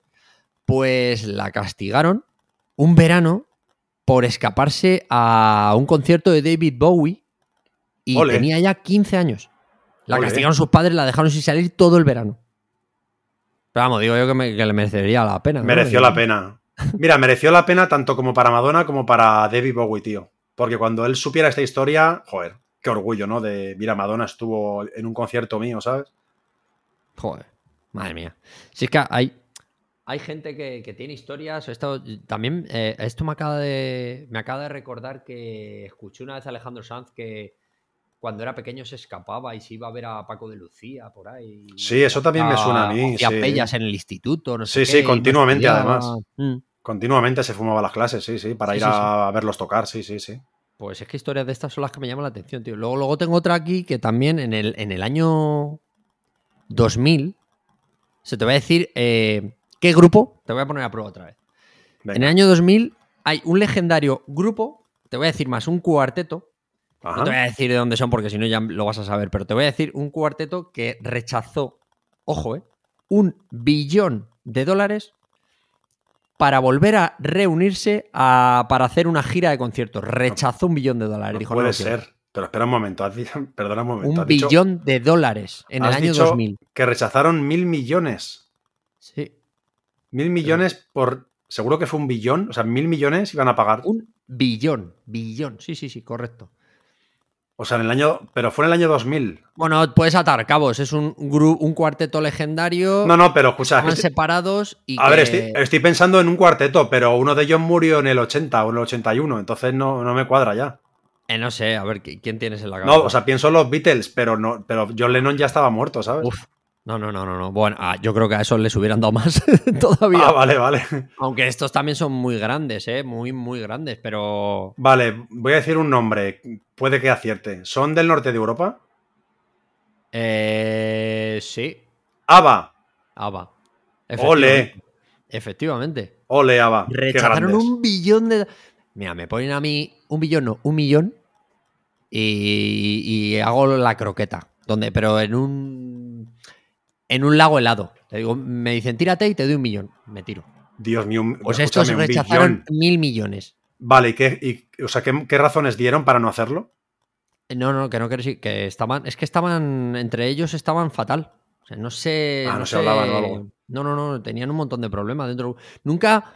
No me he parado a buscar también por qué, por qué tenían problemas, pero sí que tenían un huevo de problemas. O sea, no. Hombre, a ver, yo sé que, o sea, por ejemplo, yo sé que dos miembros estaban, o sea, se, o sea, se casaron, estuvieron juntos muchos años, luego se separaron, yo no sé cómo acabaron, ¿sabes? Yo no sé entre los miembros cómo se llevan. Pero bueno, sé que recientemente sí que han hecho una gira, pero ha sido todo por hologramas, tío, que no sé si lo has visto, pero es impresionante, tío. Es súper realista. Pero ellos no, ellos eh, no, ya han declinado la oferta, ¿no? De, de volver a actuar juntos ni nada, ¿no? Mm, eh, me parece que estaban grabando. eh, creo que habían grabado discos. O sea, tú fíjate, rechazaron un Sí, billón sí, o sea, y, sacaron- ahora creo que hace poco estaban grabando como un disco juntos otra vez. ¿o no Sí, sé? sacaron temas hace poco, sí, sacaron temas hace poco y eso, pero no sé por qué motivo. Bueno, pues oye, yo creo que el dinero al final a ellos ya les da igual, ¿sabes? Nah, pero si, es Si que esta gente ha está- vivido como ha querido, ¿sabes? Esta gente, como se dice, No lo vulgarmente, necesitan. Está podrida de dinero. Están podridos, no lo necesitan, tío. No lo necesitan. Joder. Eh, luego tenía otra curiosidad, tío. Eh, Tú sabes que. Tú sabes quién es Kirk Hammett, ¿no? Guitarrista Metallica. Eh, sí, vale, por ese nombre no, no, no conocía el nombre. Hammett. Sí, sí. Kirk Hammett. Ajá. Guitarrista Metallica. Pues, macho, no sabía yo, pero toca la guitarra en, en el Aerials The Systems of a Down. Ah, sí. Toca la guitarra, macho, con, con ese grupo. Sí, sí, sí. Qué bueno, tío. No sabía yo que este, que este, este tipo de, mm, de grupos se juntaban entre sí. Yo pensaba que eran como rivales, bandas No rivales. creas, hay mogollón de crossovers históricos en el mundo de la música, ¿eh? Madre mía. Uno, uno de los más famosos, por ejemplo, es el de Michael Jackson con Van Halen, ¿no? O sea, es brutal eso, ¿sabes? Sí, sí, sí. En Black No, or White, si no era- recuerdo mal. Era otra pasta. Ese se juntaba con todo el mundo. Yo creo que no tenía enemigos en el, en el mundo de la música. Dicho Mm, sea. yo creo que era imposible no amar a. Michael, tío. Michael, yo creo que a todo el mundo, todo el mundo le amaba, ¿sabes? Era un tío súper ah, cariñoso, agradable, tierno, simpatiquísimo, ¿sabes? Y un genio de la música. O sea, cualquier ser humano querría trabajar con él, ¿sabes? Joder, macho. Tú fíjate, macho. Y luego tengo otra curiosidad que me gusta muchísimo. Esta curiosidad me gusta muchísimo. Porque esto es lo que me mola a mí. la- enterarte de frases dichas por, por. O sea, frases textuales. Sí, sí, de- eso me encanta. De, de- de gente, ¿sabes? Eso me encanta. De, de gente grande, además. Porque tengo por aquí apuntado, porque lo, lo estuve mirando, que en una oportunidad eh, Kurt Cobain y Pat Smear escucharon a Dave. Grohl tocar la guitarra, pero entre, o sea, como en un ensayo, un- una cosa pues un poco, ¿vale? Sí, les pilló un día allí Fíjate. juntos y, ¿no? Sí. Escucharon así porque como Dave Grohl estaba en la batería, pues decían, ah, pues mira, pues le escucharon tocar la guitarra y tú fíjate, para que Kurt Cobain y Pat Smear se miren y, y dijeran entre ellos, ni siquiera somos los mejores guitarristas de Nirvana. ¡Qué grandes! Fíjate. Fíjate cómo tenía que tocar. Bueno, de hecho hay eh, Dave Grohl en los Foo Fighters ahora. eh, hay un tema, tío, que eh, ahora mismo no me acuerdo el nombre, pero hay un tema, porque tiene varios, pero hay uno concreto que si tú intentas tocar lo que toca él y cantar lo que canta, No vas a ver que es imposible. Porque toca un ritmo con la guitarra. Sí. Porque lo estuve viendo hace poco porque el productor que tenemos nosotros en el grupo me lo enseñó. Y cogió y dice, tú fíjate lo que está tocando. Claro, tú lo ves y dices, pero ¿cómo es posible que pueda tocar esto con los dedos y cantar? No puede Claro, ser. pero, pero él lo hace, ¿no? Lo hace. O sea, lo yo creo que- hace y yo si creo que encuentra tiene que haber tema- Tiene que haber alguien en el mundo que lo haga. Tiene que haber alguien que lo haga. Algún japonés loco de estos súper fanáticos de la sí, guitarra. habrá ¿sabes? mucha gente, o sea, habrá, bueno, mucha gente, a lo mejor hay personas que lo hacen, pero ya te digo yo que de, que de tu círculo, si encuentras a uno que lo haga, en todo tu círculo... En mi círculo no creo que no, porque no conozco muchos que toquen la guitarra. Pues ya te digo que es, es espectacular. O sea, es una cosa que, que no te, que no te haces una idea. Qué bueno, tío. Pues así ha llegado donde ha llegado, tío. Tú imagínate. No, no, desde luego. O sea, Dave Grohl era un genio, la verdad. Yo le veía. en- Bueno, yo le, ve- yo le he visto en vídeos de Nirvana porque a mí me pilló bastante pequeño y no me gustaba por aquel entonces el rock ni nada, luego ya sí. Ujú. Pero, pero yo le veía, yo le veía y, tipo que parecía el empollón de la clase tocando la batería. Sí, sí, sí. Tampoco era, no era nada del otro mundo. Sí, no es un tío virtuoso, pero tiene un talento descomunal, claro. O sea, Era espectacular. Ese tío, ese tío. De lo mejor que he visto. Lo que pasa es que es lo que te digo. Yo, por ejemplo, yo no soy muy, muy fanático de los Foo Fighters. Me gustan algunos temas, pero. exacto, eso me pasa a mí. A mí me gustan. Pero bueno, me pasa con Urbana también. O sea, con ambos grupos. Sí. Me gusta el sonido del grupo, pero no me considero fan del grupo. Me gustan varias canciones, pero hasta ahí, ¿sabes? Luego te- también te, te traigo un dato que no sé si lo viste. mm, salió en Twitter. Y esto no es de música, este es de, de un actor. Bueno, de un actor, digamos, un act- Le llamo actor porque, porque sé que ha doblado en Harry Potter y todo. Mm, qué Ha doblado algún personaje de Harry Potter y es Ajá. el. y es Jordi Cruz, el de Art Attack. Ay, qué bueno, me encanta, tío, Jordi. Sí, sí, el otro día dijeron que, bueno, dijo él, además lo digo porque lo dijo él, mm, porque le preguntaron en una entrevista cuánto ganaba en Art Attack por programa y Sí. dijo ¿Cuánto, que... cuánto, cuánto ganaba? Dame, dame chicha. Un milloncito de pesetas, un 6.000 6.000 euros por, por programa. Por programa. En, De locos, en aquella de locos. época, ¿sabes? De locos, En aquella época. exagerado. O sea, un millón. Bueno, dice que iba de, de empalmada de fiestas, de, vamos, que alguna vez ha ido un poco perjudicado a grabar. Y le salía el recortable torcido, ¿sabes? Dice, ahora vamos a hacer esto y se queda para el lado y tenían que pasar otro plano. Así, sí, sí. Sí, bueno, no, tío, no, Art. Attack. La verdad es que sí. Tiene que volver Art Attack con Jordi Cruz. Yo creo que eso debería volver, ¿sabes? Así ya en tono de humor, ¿sabes? Madre mía. Todos le llamamos a Jordi. Desde aquí un saludito, Jordi. Si nos estás escuchando, mm, Un saludo, un saludo. Es Ojalá un vuelvas. A mí me parece, me parece una persona admirable. Le he visto en un par de entrevistas y me ha, me ha encantado su forma de ser. sí. Me parece una persona íntegra, me parece una persona que merece la pena conocer y que esté en el mundo como persona. Me parece. Totalmente. De hecho, hace poco, sí, de hecho es verdad que últimamente está haciendo muchas entrevistas. Creo que colabora en, en algún podcast. Entonces, pues mira. bueno, mm, a ver si, mira, Ah, ojalá. aquí, pues, entonces le, pedimos- le podemos pedir para que venga un día. a mí me encantaría hablar con él. O sea, yo no sé si esto sería viable. Bueno, este es el primer episodio, pero sea, no, ni- eh, 6.000 no, ten- no tenemos para pagarle, eso seguro. lo Pero siento, Jordi, ahora mismo 6.000 no te podemos dar. Pero bueno, una, una charla entretenida igual te apetece, ¿sabes? Podemos echar una risa, pero. 6.000 no, no te lo prometo. Las risas sí, Piénsatelo. 6.000 no. Y luego, por último, te quería decir una última curiosidad. Es que Sí. no sé si lo sabías tú, Prince. ¿Te acuerdas de Prince? Hombre, claro. Qué, El príncipe de Minneapolis. qué- qué grande fue. Bueno, pues Prince, según su entrenador de baloncesto, era eh, el mejor jugador de baloncesto que había. ¿En En serio? su, en su equipo, sí, sí, sí, en su equipo y en su liga. Y era súper bajito, ¿no? Si no recuerdo mal, ¿no? Eso es, eso es que por eso dicen que no triunfó. Porque su altura era tan bajito que no. que, que los Que equipos de- de baloncesto no, no le querían, pero, Sí, no pero apostaban era por él. Que ni de base lo querían, ¿no? Claro, ni de base lo querían. No lo querían, no lo querían de ninguna. Pero, pero claro, luego le veían jugar y decían, uff, pero si es un, es un maestro. ¿Cómo se lo agradezco que le rechazaran entonces? Muchas gracias por Desde rechazarle. luego, ¿ves? desde luego, porque hizo un, obras maestras de temas. Y hasta Hombre, aquí mi sección de, De hecho- musical, la verdad. Este me ha gustado, la verdad. Me ha encantado, tío. Y te voy a dar el último dato de Prince, tío. De hecho, bueno, es uno de los mejores guitarristas de la historia, tío. Yo, me vas para a mí, pisar mi Prince- sección, ¿no? Ya me vas a dar tus datos a mí. No, no, no, pero bueno, por añadir algo sobre Prince, ¿no? Que al fin y No, al no, cabo, broma, broma. Sí, sí, sí, hombre, por supuesto. Es un guitarrista legendario y te metes en YouTube, buscar cualquier vídeo y vais a flipar con lo que hace este tío. O sea, era increíble. ¿sabes? Era impresionante, tío. Pues me ha gustado mucho lo que me has contado, tío. Espero que me sigas trayendo más cositas como Tengo esta. más, tengo más. Lo que pasa es que no me lo voy a. No voy a sacar aquí el arsenal el primer día. Pues guárdate, guárdate. Guárdate pipas para el próximo cosas paseo. de músicos, de actores, tengo música. Uy, música. Sí, también tengo música. Pero tengo cosas de, de- de mucha gente. Mucho tipo de Qué gente. genial, genial, tío. Hombre, ambos somos muy melomanos los dos. Voy a decir algo. que Hemos porque- descubierto gente. Podemos decir una cosa que no sabe nadie. Nosotros descubrimos Es cierto. a, a María Eso- Rosalén. Hemos descubierto a varios. María Rosalén. Absoluta- absolutamente. Descubrimos a Muerdo, que mucha gente. Seguramente hay gente que lo conozcáis. También.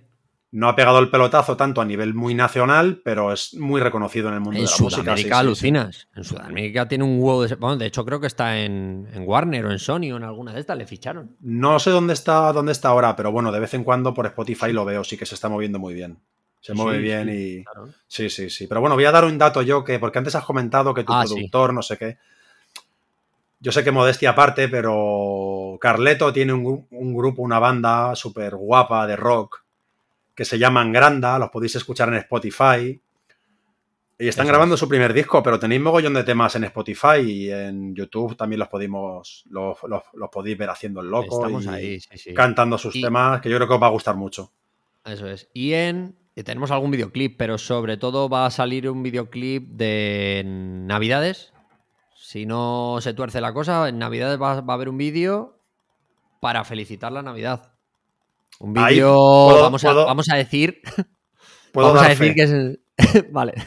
Vamos a decir que es un vídeo gracioso. No vamos a hacer leña ni a, ni a ir por el mal rollo, pero es un vídeo gracioso.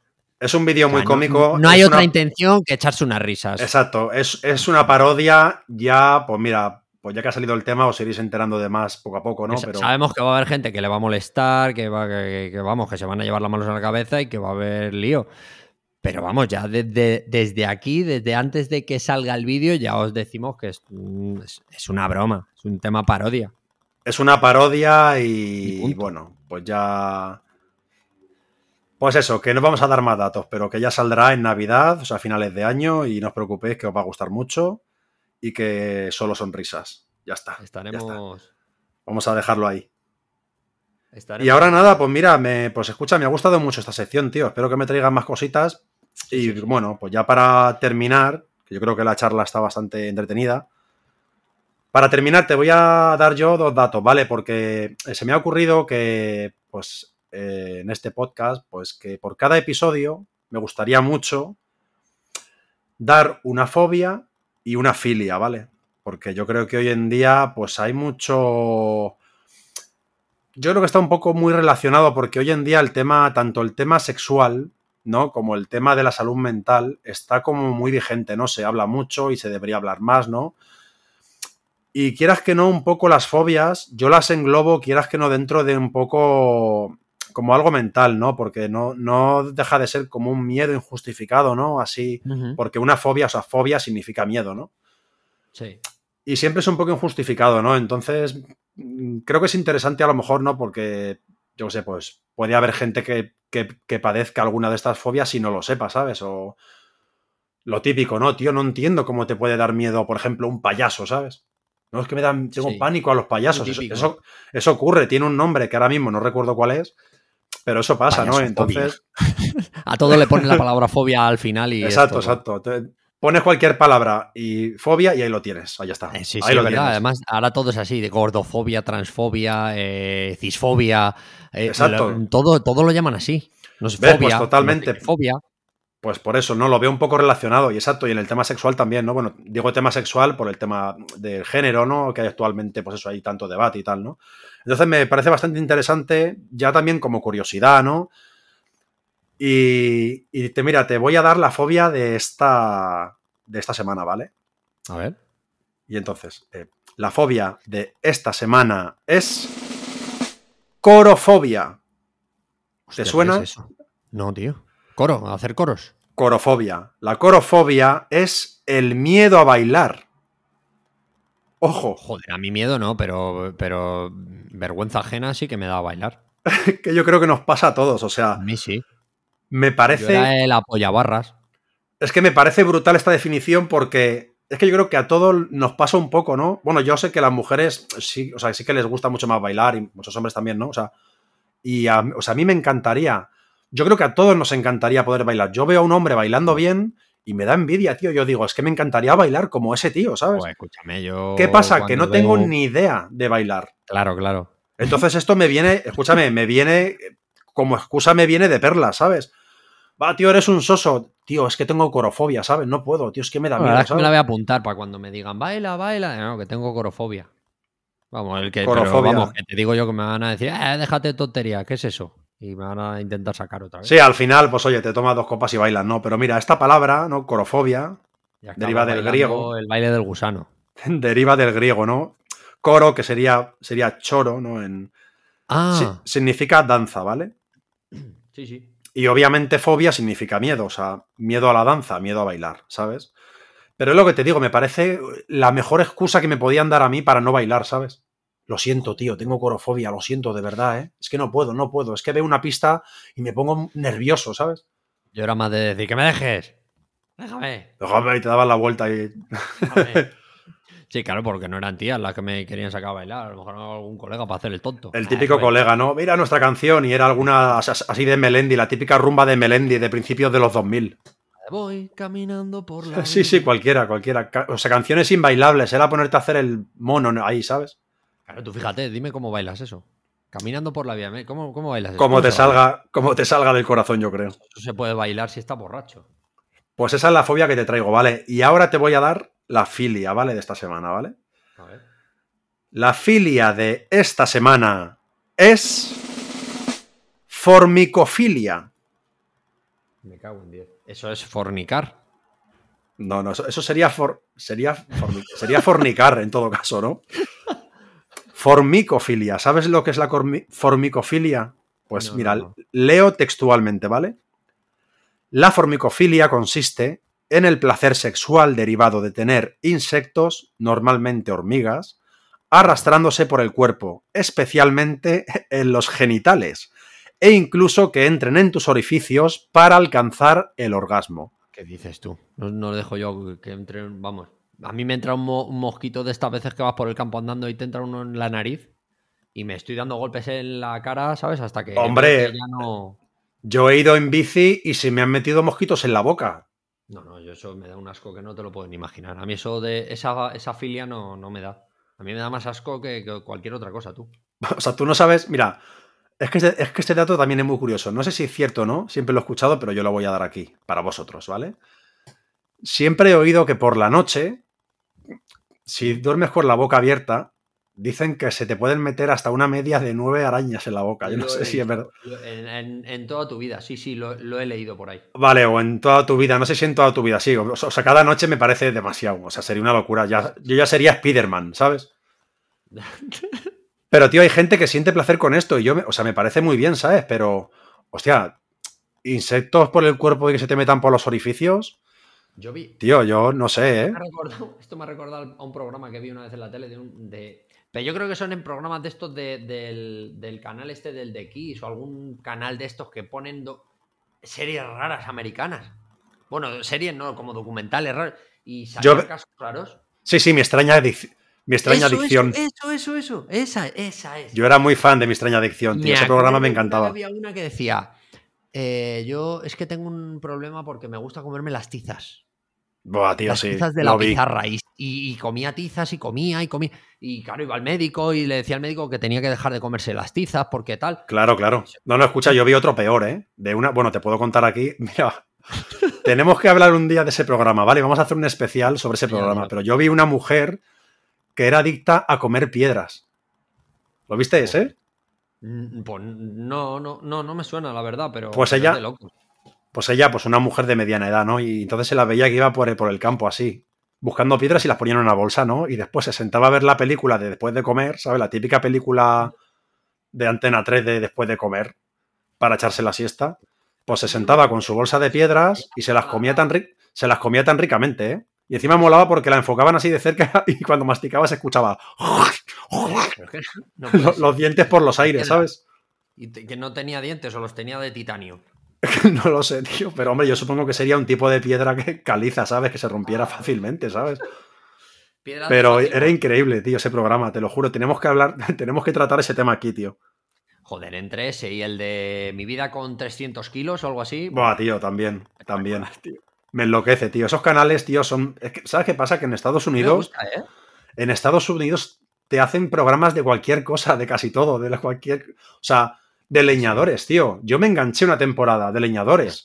Camioneros en Alaska, o sea, es que son Eso, eso, eso, eso. Y ese- esos que iban, eh, una familia pequeñita y, y se iban con un barco. Por, Sí, por eso, también, por- también, las zonas de hielo y decían, no, tenemos que sobrevivir. Y se, se hacían una, una cabaña en una zona helada con menos Claro, 10 claro. bajo cero y se lo hacían con palos y piedras. Y Claro, tenían que aprender a cazar, ¿sabes? Aventura en pelotas. O sea, es que hasta el título es brutal, ¿sabes? Es buenísimo, tío. Es buenísimo, tío. Tenemos que hacer un- uno de esos, sí, sí. Tenemos que hacer un especial de programas disparatados de la tele, ¿sabes? Programa disparatado, eso es. Me encanta, me encanta. Bueno, pues esa era mi fobia y mi filia para esta semana. Yo creo que con esto ya, pues hemos terminado, ¿no? Hemos tenido una buena charla y yo creo que ha estado bastante bien, ¿no? Muy entretenida, sí, señor. Ah, ya se me, me sabe a poco ahora ya. Sí, pues no te preocupes que la semana que viene volvemos con más. Vale. ¿Vale? Pues nada. Pues nada, eh, chicos, amigos y amigas, esperamos que, pues eso, que hayáis pasado un rato entretenido, divertido y sobre todo que hayáis aprendido, bueno, pues alguna cosa, pues alguna cosa que contar en los bares o en el círculo de amigos, en la cena de Navidad. Siempre está bien soltar alguna de estas. Miau. Madre mía. Eso es. Pues nada, eh, bueno, pues recordar que podéis encontrarnos en Twitter, en YouTube y en Facebook como Zelandia Podcast, ¿vale? Y en Instagram como zelandia.podcast. danos 5 estrellas y síguenos en la plataforma donde nos escuches, porque eso nos ayudará a posicionarnos y a seguir creciendo. De verdad que nos ayuda mucho, mucho, mucho, ¿vale? Déjanos tu comentario, tu opinión, lo que quieras.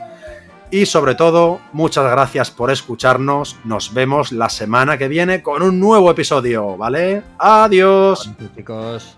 Chao.